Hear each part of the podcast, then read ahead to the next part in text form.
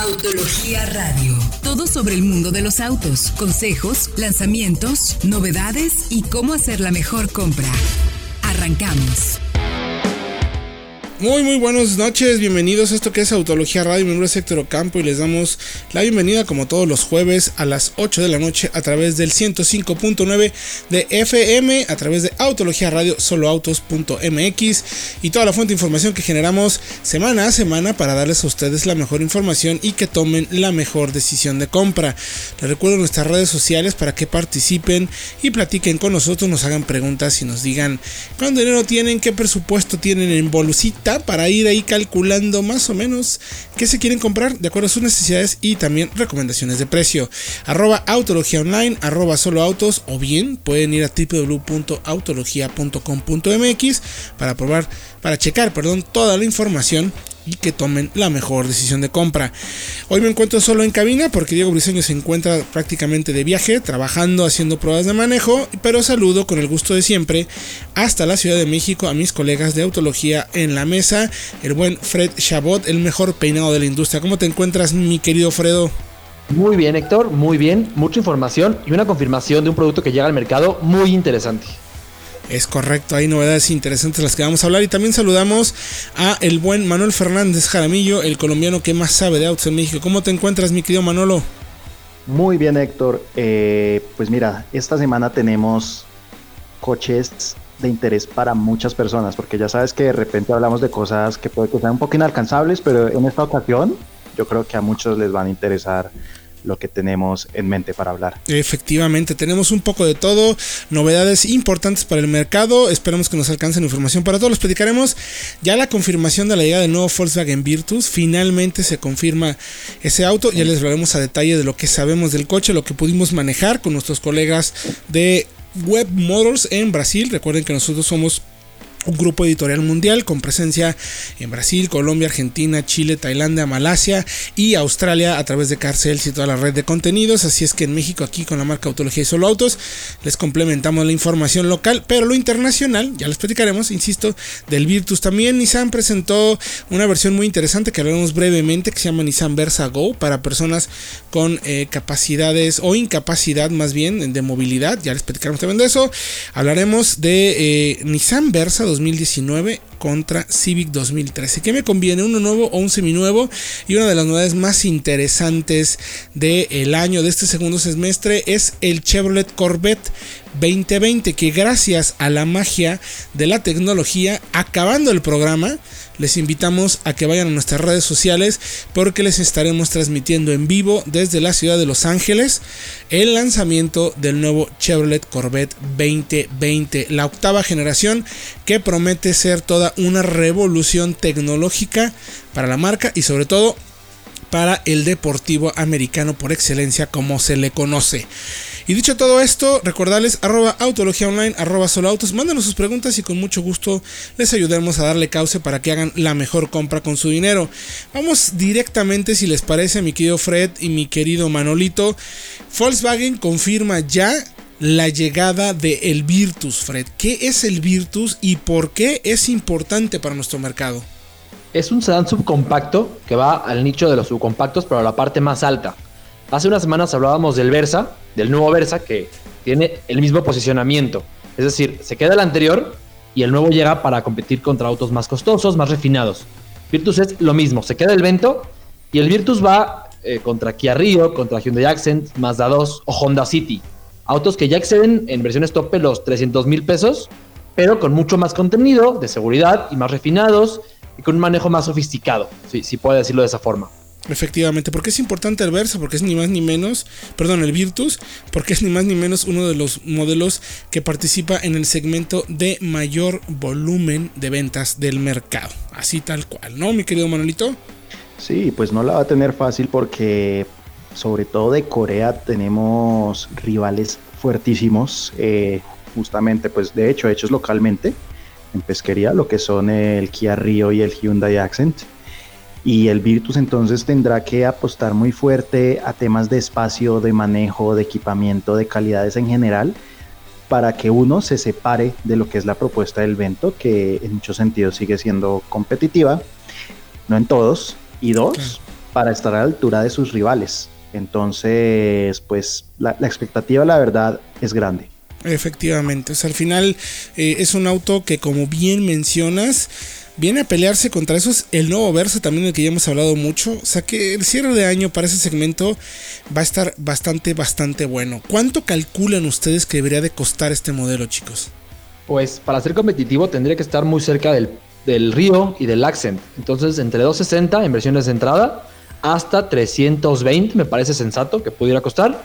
Eso si no llega el motor turbo. Porque si llega el 1.0 TCI podría irse hasta 350, 60 no lo veo tan descabellado, ¿no? Finalmente si vas a tener una apuesta tecnológica eh, mecánica en ese sentido, digo, es un segmento muy sensible al precio, evidentemente. Pero, pues ese motorcito apunta, o sea, tiene características sobresalientes. Ya lo hemos visto en, en SEAT, si no me equivoco, ¿no? Sí, en el Ibiza y en el Toledo. Lo haría uno de los mejores del segmento por consumos y desempeño, pero también sería muy costoso y le pisaría los talones a el Jetta, que no sabemos si Volkswagen quiera precisamente que quede tan cerca del el hermano grande, que en este caso es el que siempre lleva el protagonismo. Ahora, Volkswagen ya confirmó que va a traer la T-Cross con Virtual Cockpit y la T-Cross comparte mucho con este Virtus. ¿Será que llega con el Virtual Cockpit y con una propuesta tecnológica tan completa para ese segmento que logran colocarlo por precio eh, con un equipamiento tan completo? Uf, pues ya lo sabremos el primero de agosto, ¿eh? Ya lo sabemos el 1 de agosto. Vayan a autología.com.mx para que chequen la información y se den cuenta de pues lo que promete, cómo viene y cuáles son las primeras sensaciones de manejo de la mano de nuestros amigos de Web Motors de Brasil. Recuerden que nosotros, insisto, tenemos una red de medios por todo el mundo donde compartimos información a través del grupo de Car Sales México. Oigan, y rapidísimo amigos, quiero comentarles también de eh, Nissan, hablando mucho de Nissan, pero bueno, son modelos como bien mencionamos accesibles. Se presenta el Versa Go. ¿Qué es el Nissan Versa Go? Es una modificación hecha desde planta por Nissan para aquellas personas que sufren con alguna discapacidad motriz. Hay dos opciones interesantes que a mí lo que no me gusta es que no se combinen, pero bueno, déjenles cuento primero para no hacernos bolas. Una de ellas es primero el asiento del copiloto puede girar 90 grados, lo cual ayuda a personas con una discapacidad motriz a subirse más fácil al vehículo o bien para adultos mayores o para el hater, ¿no? Que ya sabemos que pesa mucho y que le cuesta trabajo como agacharse. Entonces, hay posibilidades ahí de que se pueda subir al vehículo, acomodarse y va igual de seguro. Es muy práctico eso. Y hay otra versión, mi querido Freddy mi querido Manuel, que es para que alguna persona, una persona que, por ejemplo, esté paralítica de sus piernas pueda manejar el Versa. Es una modificación hecha desde planta en Aguascalientes, en la planta 2 de Aguascalientes, para que a través de una palanca puedas acelerar y frenar. A mí, déjenme decirles, me pareció de verdad buenísimo que la marca hubiera hecho esto. O sea, para mí desde aquí la verdad es que un reconocimiento para la marca está bien, lo hacen el Versa, sabemos que es un vehículo de volumen, que quizás podríamos pedirle un poco más de seguridad en algunos apartados, pero me parece que es muy valioso para tratar de ayudarle a las personas que luego tienen problemas pues, de independencia tal cual a volverse mucho más dependientes, o sea, ¿quién te dice que no pudieras eh, tener por ahí a un conductor de una plataforma privada a través de manejándola con esta situación, ¿no? O imagínate que alguien que quedó paralítico por alguna razón en su vida pueda, eh, podría, ¿por qué no ser un conductor de estas plataformas? Híjole, me parece buenísimo.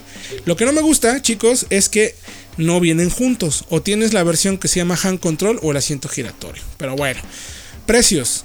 Eh, el, Nissan Versa con el hand control arranca en 267-700 para el Go Sense. Luego tenemos el Advance automático también 286 y el Exclusive en 308.200. Insistimos, ahí quizás opciones en equipamiento y seguridad un poco más completas, pero reconocer que tengan eso. Y en el asiento giratorio van de 274, versión Sense automática también, Advance automática 292 y eh, Versa Go Exclusive 314.900. Los invitamos a caer en autología.com.mx para que chequen la información. De verdad, Qué bueno que la marca se preocupó por eso. Va dentro de su plataforma de eh, ser un poco más incluyentes con personas con este tipo de discapacidad. Los vamos a dejar con música. Regresamos aquí con más información desde el 105.9 en Autología Radio. La nueva Cheyenne se ha concebido después de uno de los estudios de mercado más completos de la industria. Por ello, Chevrolet ha decidido agregar nuevas versiones especiales para cumplir con las necesidades cada vez más específicas, como la nueva Trade Boss, con un enfoque en el todoterreno con una suspensión elevada en 2 pulgadas, llantas especiales y la famosa suspensión Z71. Más información en www.chevrolet.com.mx. Vamos con la prueba de la semana. Estamos de regreso en esto que es Autología Radio. Gracias por acompañarnos. 105.9 de FM. Recordamos las redes sociales por si tienes alguna pregunta que queramos que te respondamos. Arroba Autología Online, arroba Solo Autos. Contacto directo e inmediato para que nos preguntes y ayudarte a tomar la mejor decisión de compra. No me hago responsable por la música del programa el día de hoy. Se lo dejamos al productor. Así es que el mal gusto no corresponde, eh, digamos que nosotros no somos responsables, en pocas palabras. Oigan, mi querido Manolito y mi querido Fred, hicimos un comparativo de esos que nos gustan y que solo nos atrevemos a hacer en autología, que no se hace todas las veces, porque a veces las personas nos llegan muchas preguntas, no me dejarán mentir, sobre qué comprarse cuando hablan de dinero. Pero luego también nos preguntan sobre conceptos. O sea, no, siempre las personas compran por tengo 300 mil pesos para que me alcanza. Y hay gente que llega y pregunta por una pico abusada o por un pequeño subcompacto familiar, tal cual, para ciudad totalmente. Pero ahora hemos decidido enfrentar ni más ni menos que a mi tío Manolito. ¿Y por qué? ¿Por qué, Héctor? Porque son autos técnicamente muy similares y estamos viendo más allá de los emblemas. Hagamos de cuenta que los emblemas no existen.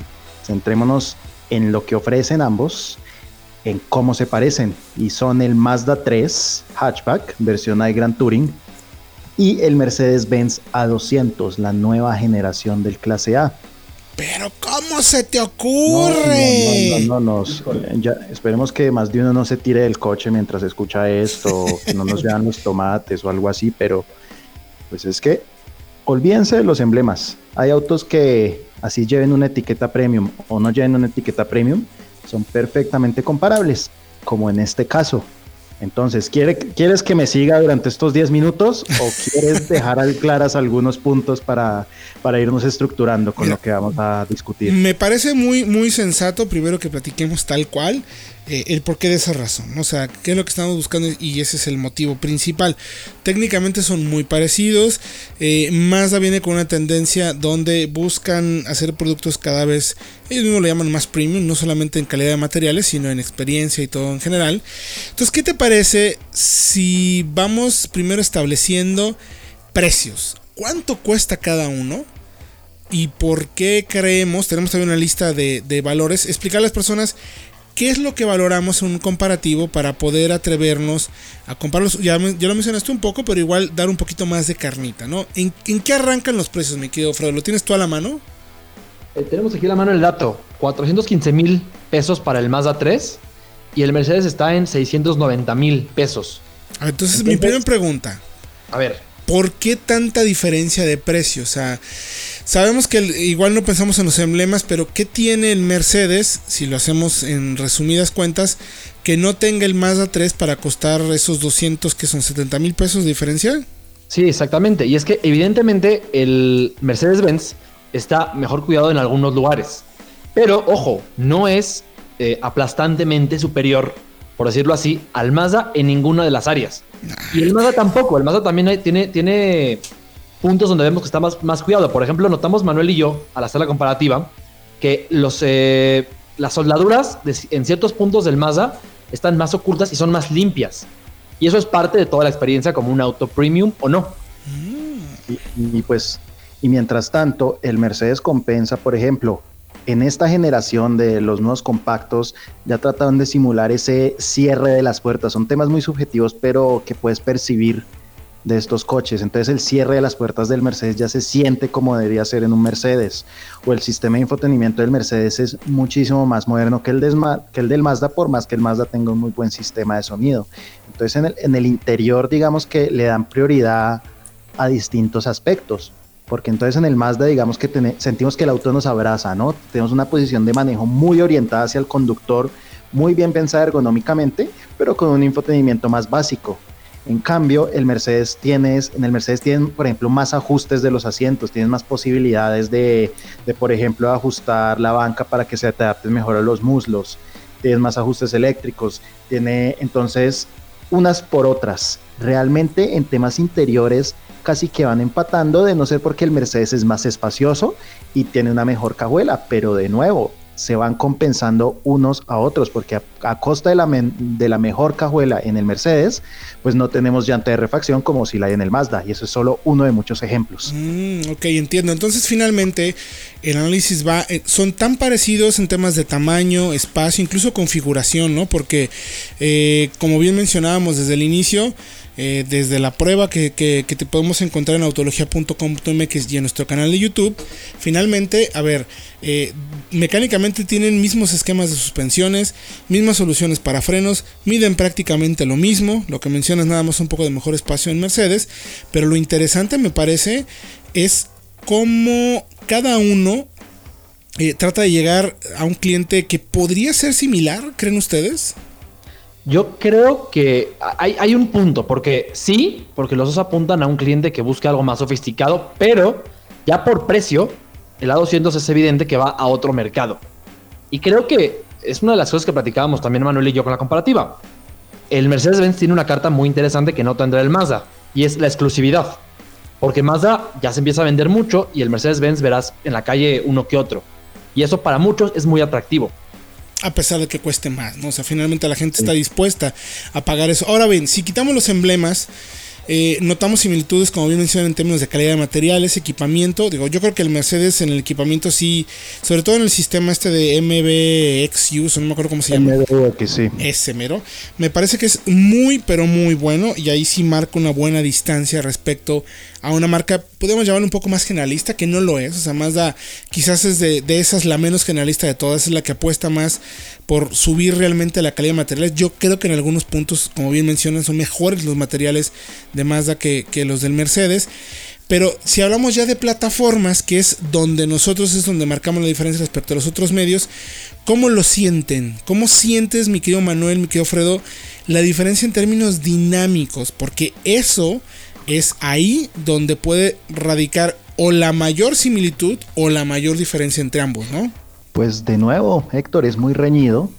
Pues tenemos que aclarar, en la tabla de calificaciones finales, ya ahorita hablaremos de lo que calificamos puntualmente, eh, el Mercedes ganó apenas por cuatro puntos al Mazda.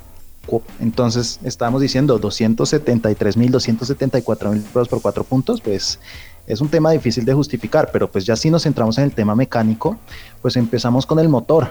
El Mercedes tiene más torque desde abajo, es un 1.3 turbo, mientras el Mazda mantiene el 2.5 aspirado que tan buen resultado dio en la pasada generación, pues de este compacto. Entonces, ¿qué pasa? El Mazda es más refinado, es más suave en su respuesta, más parejo y termina, por ejemplo, recuperando mejor. Entonces, si haces un adelantamiento de 80 a 120 kilómetros por hora, termina siendo un poco más rápido el Mazda. Si aceleras de 0 a 100 kilómetros por hora, que eso no, o sea, es una medida que tomamos de referencia, pero que no refleja situaciones de la vida real, pues el Mercedes termina ganando 9.4 segundos de 0 a 100 contra 10.1 el Mazda. Marginal, tal cual. Pero en la transmisión, el Mercedes saca la ventaja. El Mazda tiene una muy buena automática de 6 velocidades, pero que ya sea un poco convencional a estas alturas. Y el Mercedes opta por una de doble embrague en aceite mejorada con respecto a la anterior clase A, que evidentemente es más rápida, eh, es más refinada en ciudad más que antes. Pero ahí es cuando el Mazda se empieza a compensar otra vez, porque ya decíamos, el motor, a pesar de ser algo más lento, pues gana el Mazda. En transmisión gana el Mercedes. Pero en la calidad de marcha y en lo que es el funcionamiento de la suspensión en general, la verdad es que el Mazda es más silencioso, de nuevo, más refinado. Es un auto más fluido en sus reacciones. Es un chasis con el que te compenetras más a la hora de manejar y encima de todo es más cómodo en ciudad. Pues, ¿qué te parece, mi querido Manolito? Si después de música regresamos con las conclusiones finales, vemos precios y explicamos a nuestro auditorio en una ficha comparativa qué es lo que evaluamos y cómo los enfrentamos. ¿Por qué podemos llegar a este tipo de conclusiones después de manejarlos y hacerles todas las pruebas? Entonces, vamos a ir a música. Recuerden, arroba autología online, arroba solo autos. Mándenos sus preguntas y regresamos con las conclusiones. ¿Cuál podría ser una mejor compra? ¿Un clase A nuevecito o un Mazda 3 nuevecito? Aquí en Autología Radio. Suzuki quiere que te ganes un viaje a la playa. Para poder participar debes realizar tu prueba de manejo en Suzuki Solana Country o en Suzuki Solana González Gallo. Recibes un boleto para participar. El sorteo se realizará el sábado 3 de agosto en Suzuki Country a las 4 pm. Los participantes deben de estar presentes en el sorteo. Quien no esté presente se sacará otro boleto. El ganador se lleva un viaje para dos personas a Puerto Vallarta por tres días y dos noches. Estamos de regreso en Autología Radio. Estamos platicando a través del 105.9 de FM en la ciudad de Guadalajara o bien a través de redes sociales. Pregúntame, pregúntame. Arroba Autología Online, arroba Solo Autos para que te ayudemos a tomar la mejor decisión de compra.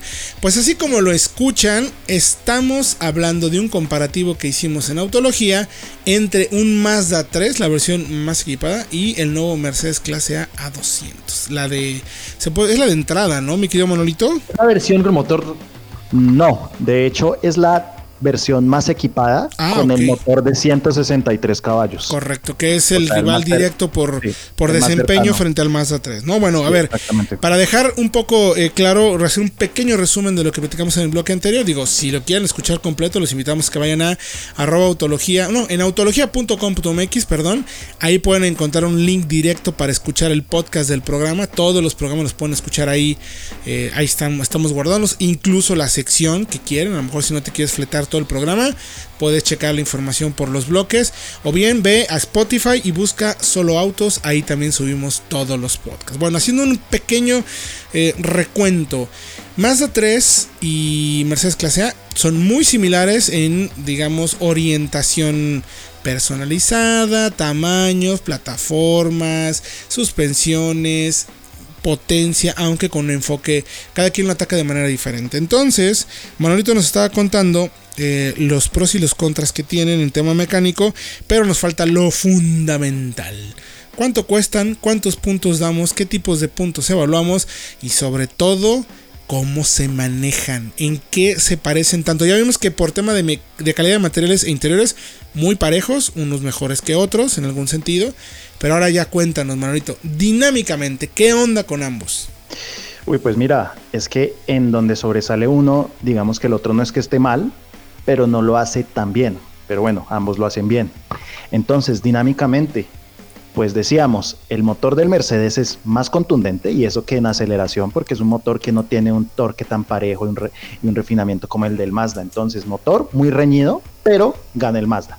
Transmisión, una automática de 6 competente contra una doble embrague mejorada, gana el Mercedes. Estoy siendo muy breve. Calidad de marcha, gana el Mazda, no solo por la comodidad en ciudad, por ser más silencioso, por ser menos nervioso, porque el Mercedes sigue siendo un auto duro, por más que sea ya menos rígido que antes, pero gana el Mazda porque es un, un chasis más fluido, una dirección que a nuestro gusto también se eh, comunica mejor, se siente más natural la forma de mover el auto y eso que el Mercedes está muy bien en ese sentido. ¿En qué compensa el Mercedes? En autopista va mucho mejor, entre que es un auto más aerodinámico y entonces y también que es más estable. Entonces eh, el Mercedes compensa en ese sentido.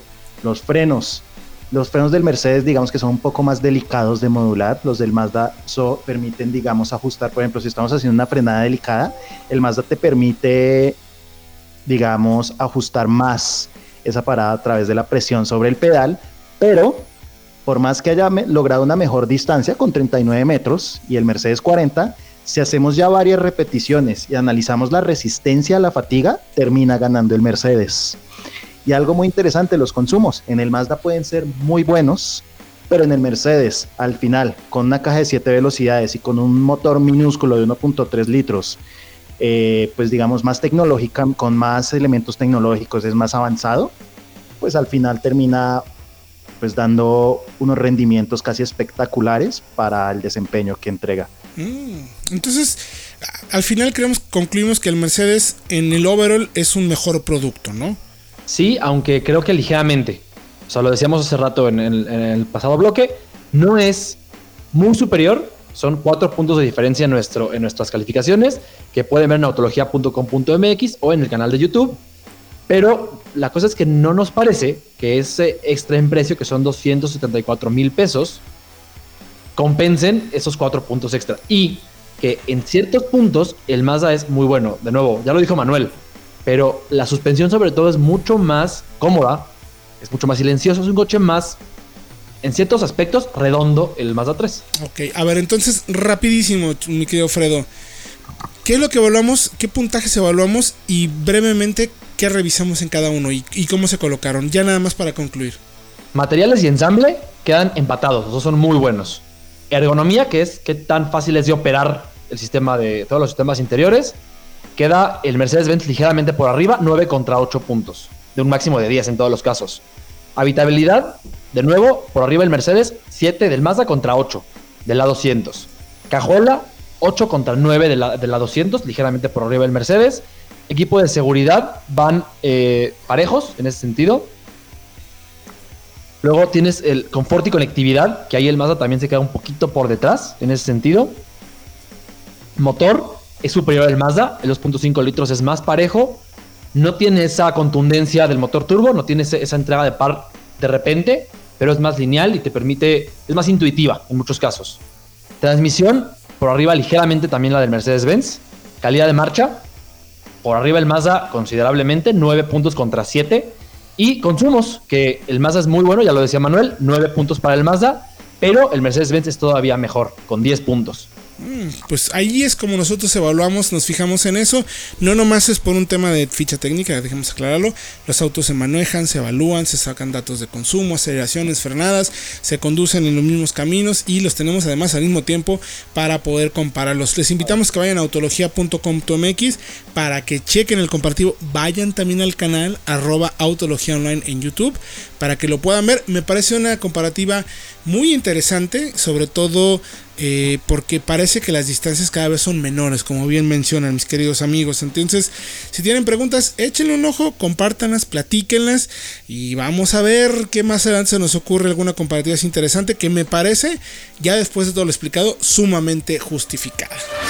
Y bueno, otra de las novedades interesantísimas, chicos, que está sucediendo en este momento, estamos a punto de entrar gracias a la magia de la tecnología el nuevo. Redobles, por favor, mi querido productor. El nuevo Chevrolet Corvette C8. Oh my god. ¿Cómo lo ven? O sea, cuéntenme. Ya se dejó. Ya hay, ¿Cómo ha hecho información la marca? Eh? ¿Cómo ha revelado y liberado cosas? Eh? ¡Qué barbaridad! Increíble, uno de los productos más esperados de los últimos años. Sí. O sea, desde 2016 o 2015 que empezó a surgir el rumor de que la octava generación se pasaba a motor central, bueno, la, especulación fue enorme en muchos sentidos. Hace un par de días la marca reveló el volante del nuevo auto y cada vez hay más detalles y más, más información. Podría incluso tener una versión de hasta mil caballos de fuerza más adelante. Híbrida, con un motor eh, que es inédito para el Corvette porque no, no, no es común de doble árbol de levas a la cabeza turbo. O sea, hay mucha información alrededor de un auto que es muy importante y que cambia la forma en la que pensamos y en la que vemos al Corvette. Porque el sueño de pasarlo a motor central tiene ya más de 40 años. ¿Por qué nunca lo habrán hecho antes, eh? Pues mira, salía muy costoso.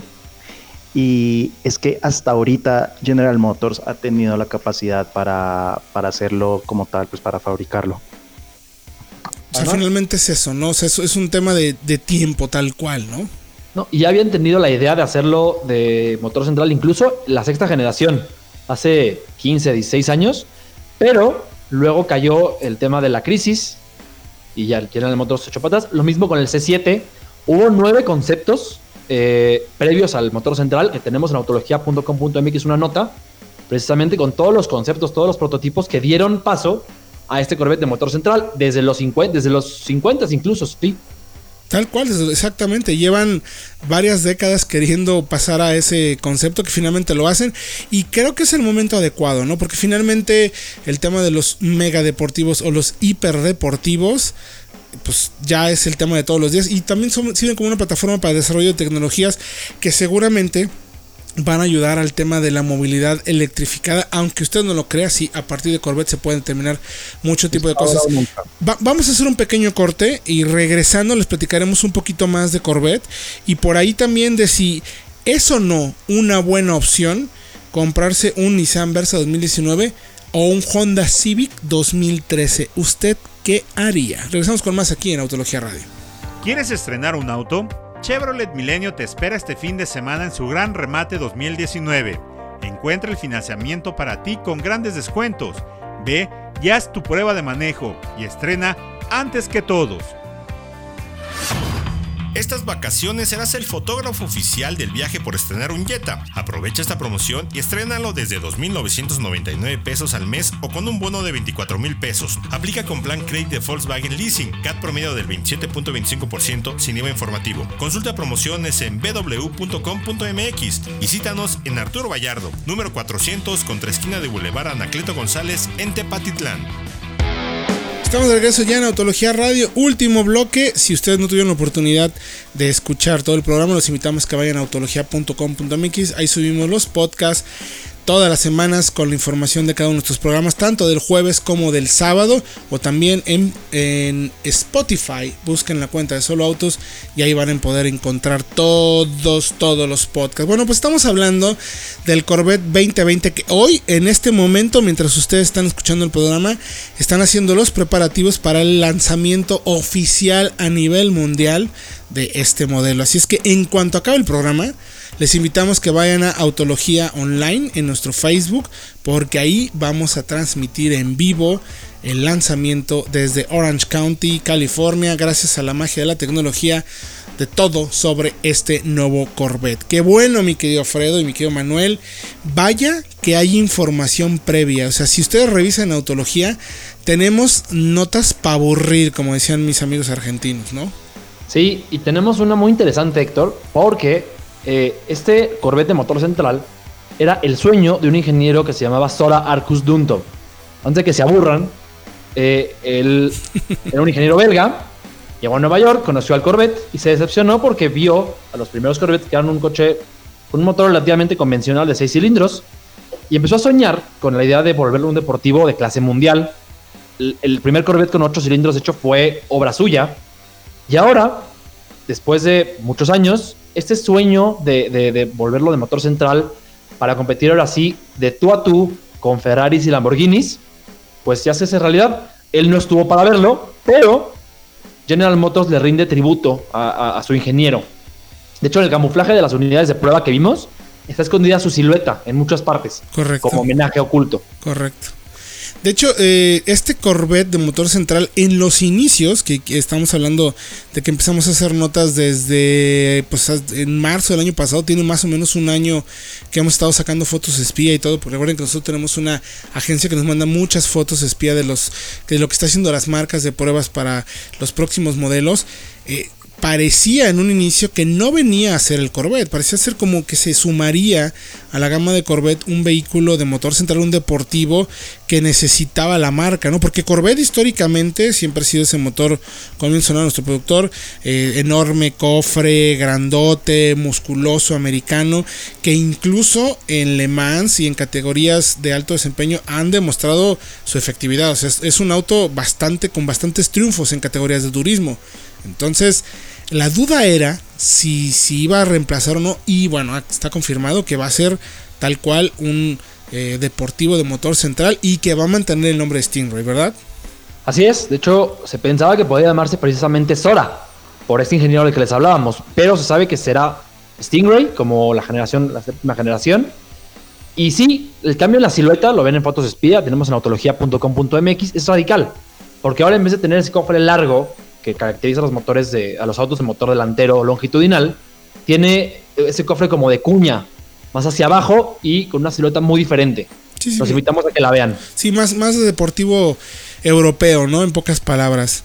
Pues vamos a ver entonces cómo, cómo, qué, puede llegar. Yo creo eh, que sin duda va a ser uno de los modelos más interesantes de la década, tal cual, me atrevo a decir así, por lo que representa, ¿no? Lo que representa para General Motors, lo que representa el cambio de, pues, del, concepto de Corvette y sobre todo eh, la opción de que como bien mencionaste mi querido Fredo, estamos hablando de mil caballos probablemente, un trabajo aerodinámico espectacular que están, que están haciendo, además de muchas innovaciones que seguramente será la punta de lanza para la marca o para el grupo General Motors. Así es que por favor estén pendientes, insisto, En cuanto acabe el programa de radio, váyanse a nuestras redes sociales porque por ahí de las 9 y cuarto más o menos va a empezar la presentación de el Corvette. Y si nos vamos ahora a un tema más eh, aterrizado, digamos, yo, yo por mí me quedaba hablando del Corvette todo el programa, pero a ver, hiciste un análisis, me equivoco Manolito, si no me equivoco, de comprarse un Versa 2019 o un Civic 2013, o sea, de plano. Sí, pues sí, Héctor, porque yo siempre he sido defensor de que no siempre es la mejor decisión comprar un auto nuevo. O sea, estamos de acuerdo que sí, tienes la tranquilidad de que nadie se ha sentado ahí y lo ha tratado quién sabe cómo, o que tienes una garantía pues cubriéndote la espalda en caso de que pase algo, pero eso no lo es todo. Correcto. Entonces, ponemos de ejemplo, digamos que a alguien le queda muy complicado llegar hasta los 200 mil pesos para comprar su auto. Entonces, más o menos por 180, ¿qué te encuentras? Pues está un Nissan Versa 2019 versión Drive MT, o sea, caja manual, nuevecito, repito, 2019, o un Honda Civic, más o menos por eso, o incluso menos, por 170 mil pesos. Modelo 2013, lo puedes encontrar en Solo Autos. Hemos visto unidades con 60 mil, 80 mil kilómetros. Puede que más, puede que menos. O sea, es cuestión de buscarle. No hay pocos Civics en el mercado del usado, entonces pues hay opciones. ¿Y qué obtienes con cada uno? Pues el Versa Drive no tiene para empezar aire acondicionado, no. Vidrios eléctricos, tampoco. Preinstalación de radio, mm, no, olvídalo. Entonces, tienes un auto básico, un auto correcto, digamos, es un auto espacioso, es un auto que ha demostrado su robustez y su confiabilidad. Ha demostrado que, bueno, su motor 1.6 pues con la caja manual puede dar consumos correctos, buena aceleración, y, pero es un auto básico. En el Civic tendrías que, para que quede, digamos, eh, en óptimas condiciones un usado que consigas, pues tendrías que prever mantenimientos como balatas, llantas, la batería, tal vez los bujes delanteros y en un caso más extremo los amortiguadores o la recarga del aire acondicionado, pero recordemos que para empezar te gastaste menos en el Civic. Pero a cambio, ¿qué tienes? Tienes un auto más espacioso, muchísimo más seguro, porque el, eh, el, Versa, por ejemplo, tiene solo dos bolsas de aire y ABS, que es lo mínimo indispensable. Un Civic tiene seis bolsas de aire, está mejor calificado en pruebas de impacto, tiene control de estabilidad, tiene una estructura más moderna. Entonces, ahí va una de las más grandes ventajas. A eso le sumas, ya tenemos una caja automática acoplada a un motor 1.8 de 140 caballos, tienes un mejor desempeño y unos consumos no mucho mayores. Entonces al final, ¿con qué te quedas?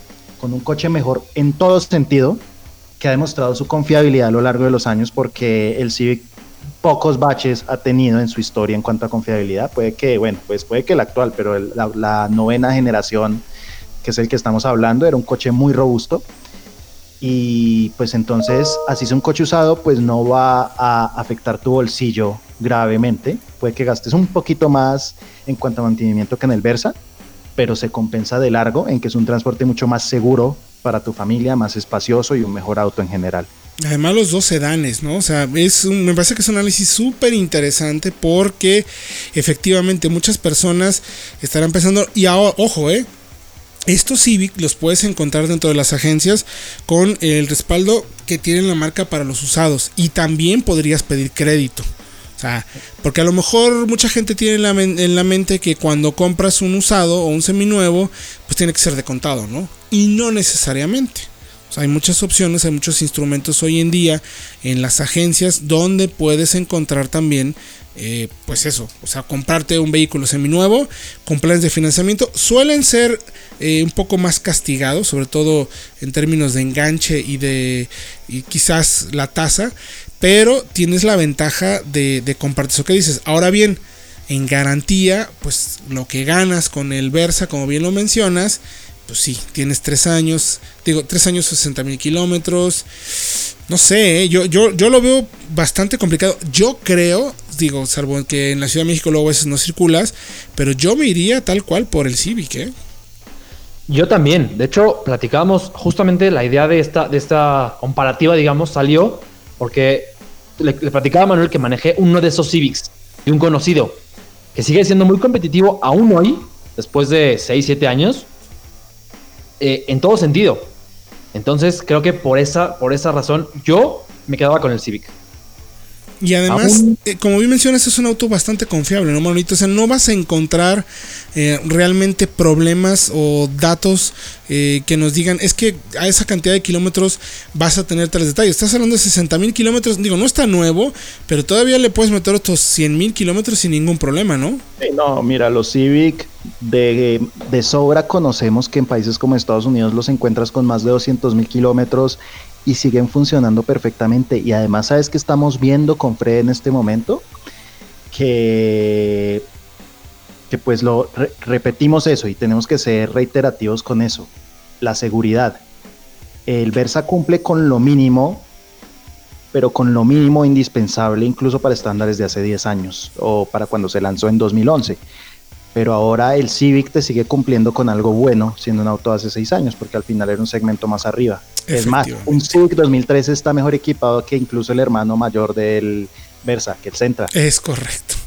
Es correcto. Oigan, por los invitados acá en autología.com.mx, chequen la información, chequen el análisis para que, como siempre, nuestra idea es que usted esté bien informado y tome así la mejor decisión. Muchísimas gracias, mi querido Manolito. Pues muchas gracias a ti, Héctor, a la audiencia y a todos los que se quedaron acompañándonos durante esta hora. Mi querido Fred Chabot, gracias también.